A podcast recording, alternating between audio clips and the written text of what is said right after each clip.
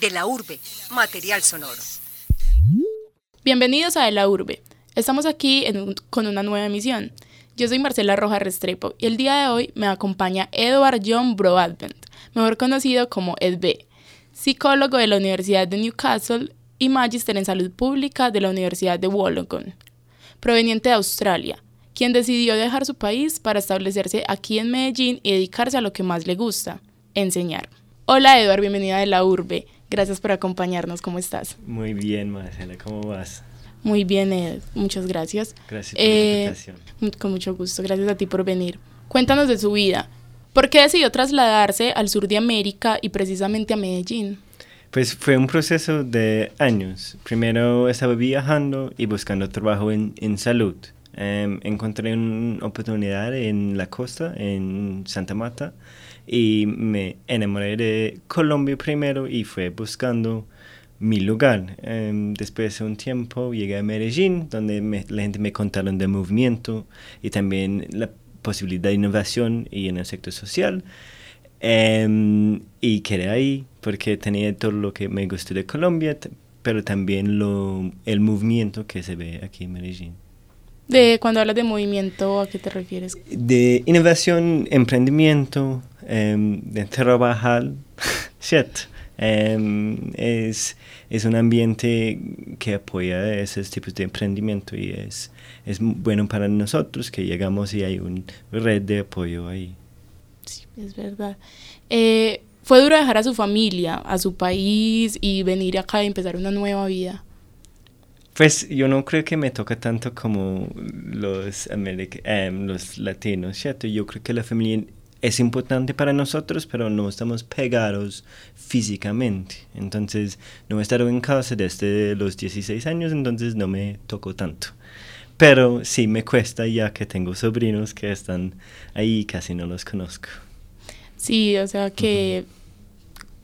¿Cómo ha sido el proceso de adaptación en una ciudad tan diferente a Tamworth, que es de donde usted viene? ah, pues contando mi pueblo, sí es rey diferente. Vengo de un pueblo que es el capital de música country. ¿Del mundo? De mi país. Entonces es muy distinto y, el estilo de vida. Aquí en Medellín, pues, y alrededor hay, hay, un cambio. Primero es una ciudad, como dije, de innovación, pero también muy cerca hay una cultura más antigua, más colombiano, como digo, em, que existe. Y uno puede ver y Em, experimentar los dos en un día, ¿cierto? Sí, es verdad. Eh, es muy importante eh, que hablemos de, por ejemplo, usted es psicólogo y magíster en salud pública. ¿Qué le hizo elegir ser profesor de inglés? Eso también fue un camino. Em, estaba buscando meterme en proyectos sociales em, y e, eso es que hice en la costa y llegué a Medellín y quería comenzar mío con el entrenamiento que tengo. Em, pero no sabía cómo porque no quería una fundación típica. Busqué algo más de emprendimiento eh, y encontré la oportunidad buscando, eh, en, visitando un proyecto de una amiga en la Comuna 13. Em, vi el vínculo que se puede generar desde em, los extranjeros con la gente local, muy desconocidos, pero con este como meta de aprender crece una comunidad y ahí nació la idea. Y cuando dices como un proyecto diferente, ¿en qué pues, te enfocas? Yo siento que una, una fundación típica em, mete mucho de administración en buscar recursos. Quería tener algo más autosostenible, que es una empresa social, que según que entiendo forma parte del movimiento naranja, que está llegando, pero no ha llegado tanto al país. Sí, es verdad. Entonces podemos hablar de Prime, que es su proyecto en el que se dedica a dar clases de inglés. ¿Cuál es el enfoque, el enfoque principal del proyecto? ¿Se dedican solo a dar clases de inglés? ¿Qué hace Prime? Sí, em, es una empresa social enfocada en el aprendizaje y la comunidad. Enseñamos los idiomas y, y formamos experiencias para que invirtamos las ganancias en proyectos sociales de impacto como nuestros o los de la comunidad. Como mencionaste, estamos activos en varias comunas aquí enseñando inglés, em, pero también hemos hecho formación de guías turísticas, lo más famoso siendo en la 13, con los storytellers. Genial. Eh, bien, usted tiene otro proyecto en los barrios Santo Domingo Sabio y San Javier, en los que también enseña inglés, pero allí es de forma totalmente gratuita y especialmente a los jóvenes. ¿De dónde proviene esta iniciativa? Bueno, pues eh, somos un instituto, entonces podemos compartir y, el, el, parte social viene más fácilmente en los idiomas. Um, en esta población vi mucho potencial. Hay muchos jóvenes que son inteligentes que no tienen acceso a educación o no hay suficientes cupos um, o pueden ganar un salario mínimo por, con horas completos y no tienen vida o tiempo para invertir en su educación el inglés, como es, como dicen, es una, una puerta, ¿cierto? Es una manera, un idioma que uno puede aprender muy rápidamente y, abre unas oportunidades. Puede ser la introducción, en guianza, em, en administración, ¿cierto? Y entonces con este proyecto en los barrios se enfocan en enseñar inglés o qué más hacen? Sí, primero es inglés y, y fomentar, si es la palabra, la comunidad em, a través de emociones sociales como los jardines urbanos, em, unas salidas, para que la comunidad apropie del propio proyecto, ¿cierto? Y ahí, después de eso, viene el parte de la guianza. En el primer parte, con el inglés, olvidé que iba a mencionar acá, em, estamos muy enfocados solo en que Em, tienen el idioma. Eh, y después es más enfocado. Hemos trabajado el parte de turismo porque también llega mucha turista ahora a Medellín y es una vía más directo a un trabajo digno em, con el inglés. O sea que lo que buscan es formar jóvenes en inglés. Para... Ah, sí, ah, sí, exacto. Entonces, este parte, especialmente de guianza, es más para jóvenes que pues están hambrientos para oportunidades y quizás no lo tienen. Y el otro parte es conectar otra vez con la comunidad. Em, muchos movimientos grassroots um, pueden tener mucho poder. Um, yo lo he visto en la 13, igual como en, en Santo Domingo. ¿Qué pasa cuando la comunidad se empodera de su propio destino? también un buen ejemplo aquí en Medellín es Moravia. Em, y su transformación y cómo ellos ya están orgullosos de su barrio y, y protegen su propia identidad. Es cierto. Eh, ¿Cuántas personas hacen parte de este proyecto en los barrios? Es decir, ¿quiénes más enseñan junto a usted? ¿Cómo ha crecido este proyecto? Pues eh, tenemos un equipo central que somos menos que 10 em, del equipo académico y de ahí hemos visto un, montón de voluntarios. La idea es que ellos eh, son apoyos para las clases y nos ayudan ver más estudiantes. A veces tenemos clases de hasta 90 personas y es muy difícil si solo hay una profe. Entonces ahí estamos conectados con varios cientos de voluntarios y ya unos miles de estudiantes que han estado en clases o, o conocen del proyecto. Um, la idea es que pues ya estamos activos en, en unos barrios aquí en Medellín, pero queremos ampliar a más comunes económicos en el próximo año. Eh, ¿Cuántos años llevas acá en Medellín? Llevo tres años y pico aquí en Medellín. ¿Y desde cuándo comenzó con los procesos y los proyectos en los barrios? en el mismo tiempo, unos meses antes estaba conociendo a Medellín um, y después decidí meterme en esta parte de Primed. ¿Y dónde comenzaron? ¿En qué barrio comenzaron a, dar clases de inglés? En la Comuna 13 comenzamos con el proyecto de inglés, um, sí, hace mucho tiempo. Y el proyecto de turismo comenzamos con una profesora de mi país, Filipa Colman, em, ahí en Santo Domingo. Entonces tiene dos nacimientos en realidad. Sí.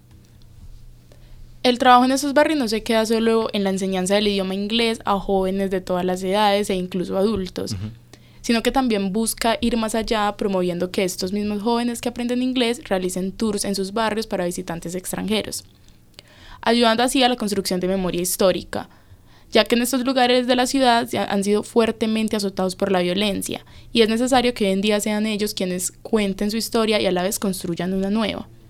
¿Qué lo ha motivado usted a apoyar estos procesos y participar activamente con los jóvenes que habitan allí? Pues primero el, el patim que mencioné que es dar oportunidad, mm, darle a la gente que tiene ganas de aprender y hacer algo una vía para hacerlo. Em, el otro es que esos cuentos deben estar contados. Em, muchas personas en esos barrios, em, eso es algo, una oferta única que tienen, aunque es, eh, parece triste, es una manera de enseñar cultura y, una transformación y empoderar a la gente de su propia imagen, barrio y transformación. Em, hemos visto eso mucho en la 13, en lugar de que es un tour morboso como de narcotráfico, ellos enfocan más en la transformación que ha pasado después de Operación Orión. Em, cómo han generado este cambio, que hizo el arte a la área y eso inspiró, como estamos viendo ahora en el Popular y Santo Domingo, contar las historias bien, porque esas historias tienen valor. Eh, son las historias de Medellín, no solo queda en un lugar. ¿Cree que ese cambio en cómo se muestran los barrios y cómo se muestra la ciudad en general ha cambiado la perspectiva de quienes nos visitan. 100%, em, porque los extranjeros llegaron antes de los colombianos. Em, desde hace tres años estamos ahí en la 13 y había unos extranjeros. Ya es casi demasiado. Em, es muy lleno de las personas, pero lo que hemos visto también porque lo ofrecemos en, en las clases de inglés, que la gente colombiana tiene miedo de ir ahí hasta que llegan ahí y ven cuán bonito es, cómo son la gente, cómo, cómo realmente es diferente la perspectiva que ellos tienen. Em, ellos realmente, sí, el cambio se nota más en, en la población de colombianos que tienen este temor que nació cuando había tanto violencia en esas partes. O sea que en este momento los tours también se están enfocando en personas de Colombia, no solamente extranjeros, pues como fuera del país, sino que también en cambiar la mente, la, pues, la, perspectiva que se tiene de otras ciudades, de personas de otras ciudades. Exacto, como las tres ha sido ejemplo en eso mucho, pero es un ejemplo de transformación desde los raíces. Em, ellos han encargado de este cambio y, lo han guiado bien. Em, Sí, todo, han sido presidentes de, diferentes países visitando todos los partes de las alcaldías y, eh, partes gubernamentales. Sí, ha sido grande el impacto y creo que ha abierto ojos de varias personas. ¿Cuántos estudiantes se dedican a, realizar estos tours? En, en, la 13 hay unos 15 que eh, trabajaron directamente en la formación de guianza. Em, forman unas cuatro empresas. Afuera de eso hay muchos más guías que han tomado parte de inglés con nosotros, pero no han tomado todo el paquete de las clases. Em, pero sí hay muchas guías turísticas por ahí. ¿Y los tours se realizan todos los días? Sí, sí, tienen un formato de aporte voluntario que es muy popular em, y en demanda. Em, si vas a Estación San Javier, todos los días hay un montón de guías y un montón de personas que, queriendo conocer el lugar. Es genial. Em, les recordamos que estamos hablando con Edward John Broadbent, profesor de inglés en los barrios Santo Domingo Sabio y San Javier. Tengo entendido que en algunos barrios se está vinculando no solo con las clases de inglés, sino también con colectivos de hip hop de la zona. ¿Qué proyectos están fomentando en estos lugares? Ah, sí, eso es, hay un proyecto que estamos ya trabajando y unos pendientes, pero lo que estamos trabajando es en Santo Domingo con Popular, donde hay un movimiento social de turismo comunitario. Um, unas fundaciones y varias entidades formaron porque vieron la potencial de Santo Domingo como un punto de turismo y querían apropiar y guiar el proceso para que sea más sostenible que lo que pasó en la 13, em, que ya es, es demasiado em, complejo, digo yo.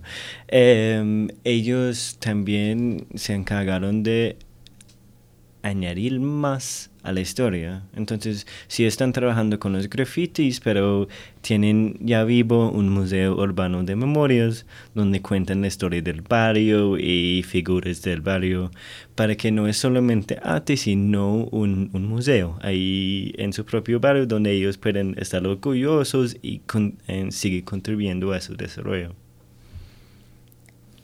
¿Cómo se relacionan o cómo se vinculan el inglés y estas expresiones culturales que se dan en el barrio.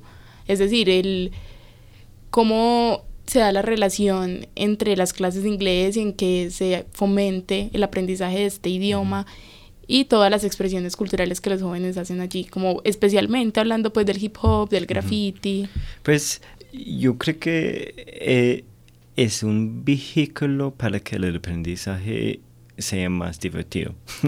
um, y agrega más. Ellos tienen un interés y en inglés es un task-based learning. Entonces lo que hacemos es poner una clase que está guiado por los intereses y, y, y pues eh, profesiones de las personas que están vinculados. Entonces, ahí en el hip hop hay, hay mucha oportunidad, um, especialmente si están, van a rapear, hay un montón que podemos meter ahí.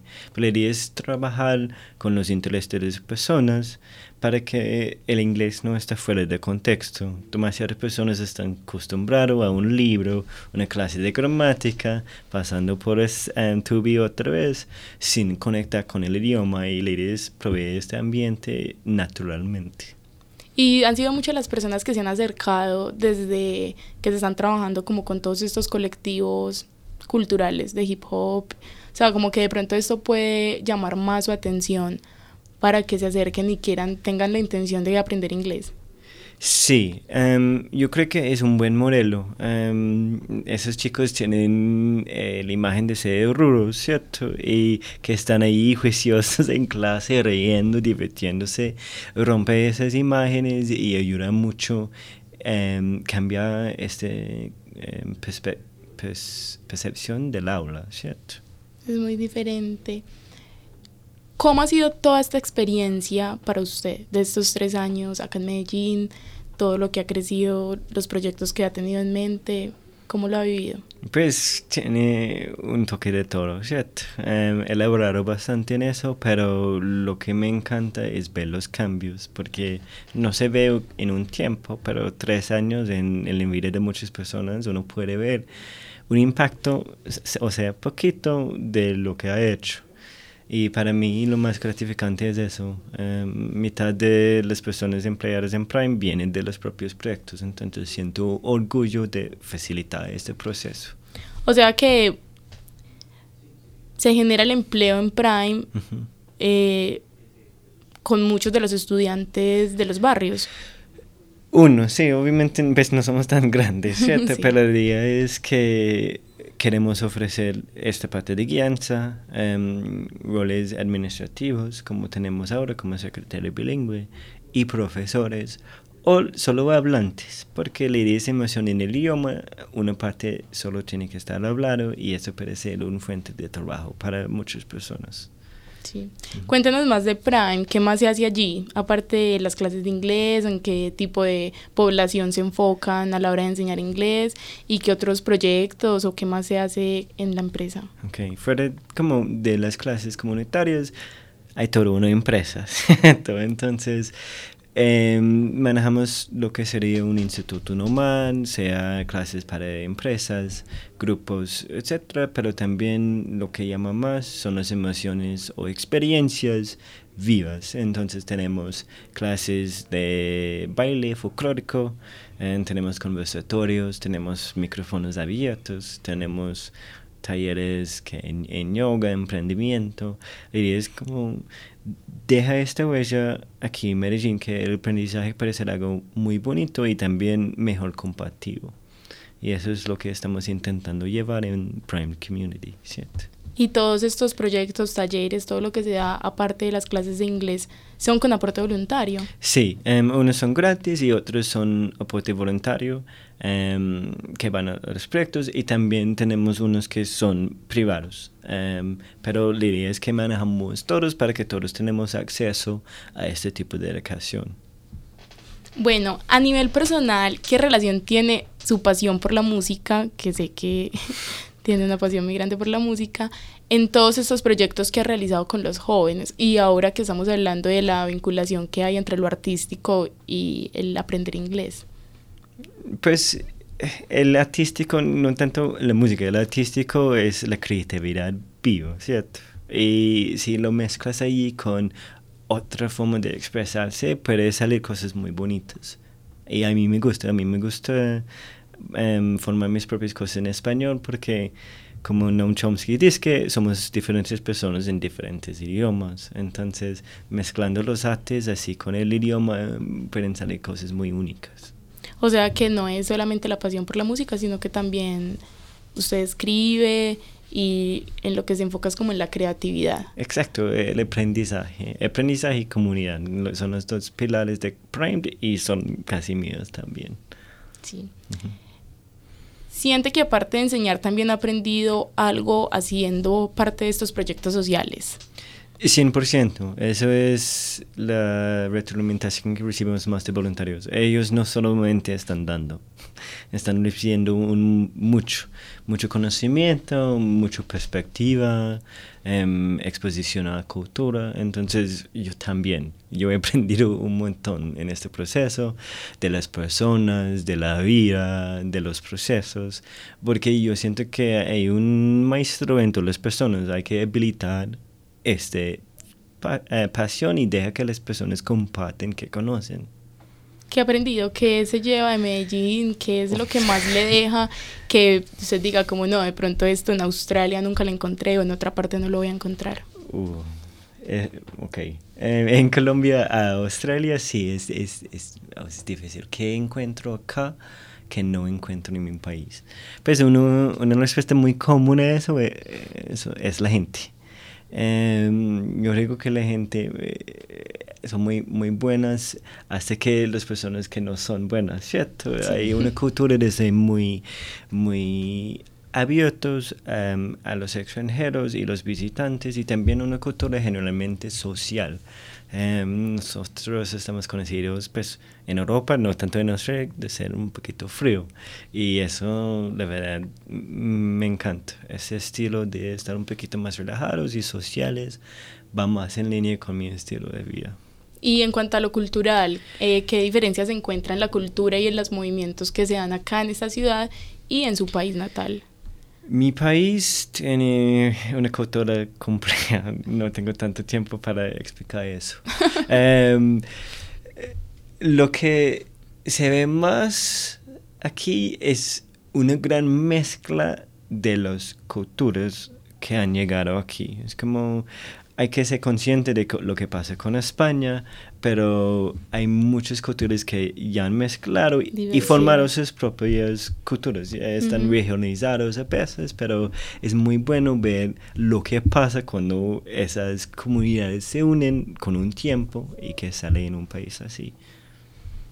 Sí, es cierto. Ya para terminar, ¿Qué expectativas tiene con todo el trabajo que en estos barrios con los jóvenes? ¿Qué planes a futuro? ¿Espera llegar a más barrios con estos proyectos de inglés y culturales? Ay, sí, eso es el plan grande ya, es llevar este proyecto primero en Medellín con la alcaldía a unos otros nueve lugares en comunes y corregimientos que pueden beneficiar de inglés con turismo. Moravia, Santa Elena, Centro, ¿cierto? Eso sería el plan y después expandir. Hemos hecho un piloto en el Chocó, entonces la idea es ofrecer esta plataforma en inglés con el turismo, porque ya el turismo está creciendo aquí en, Colombia y esas personas em, pueden hacer los trabajos dignos muy rápidamente con el inglés y turismo. Y ¿Cuáles son los nueve lugares principales a los que quieren expandirse acá en la ciudad? En la ciudad, Moravia. Yo creo que Moravia tiene una historia muy interesante, es muy fuerte. Em, el centro, por, por la, transformación que ha visto. Um, y uno de los corregimientos, no estamos tan seguros ahora, pero probablemente Santa Elena, Em, porque se conectan muy fácil. Em, pero vamos averiguando. Aún, como digo, estoy conociendo este ciudad aún. Em, no conocí nada de Moravia hasta este año, pero ya conozco mucho. Yo voy conociendo. Hay muchas historias para contar, ¿cierto? Sí, y gente local para contarles. Bueno, Edward Broadbent, mejor conocido como Ed muchas gracias, no solo por esta conversación, sino también por el trabajo que está realizando en la ciudad. Listo, con mucho amor. Muchas Dale, gracias. gracias. Y esto fue todo por hoy. Agradecemos a nuestro invitado y a ustedes por escucharnos. Les habló Marcela Rojas junto a David Berrío en la coordinación. Nos escuchamos en una próxima ocasión.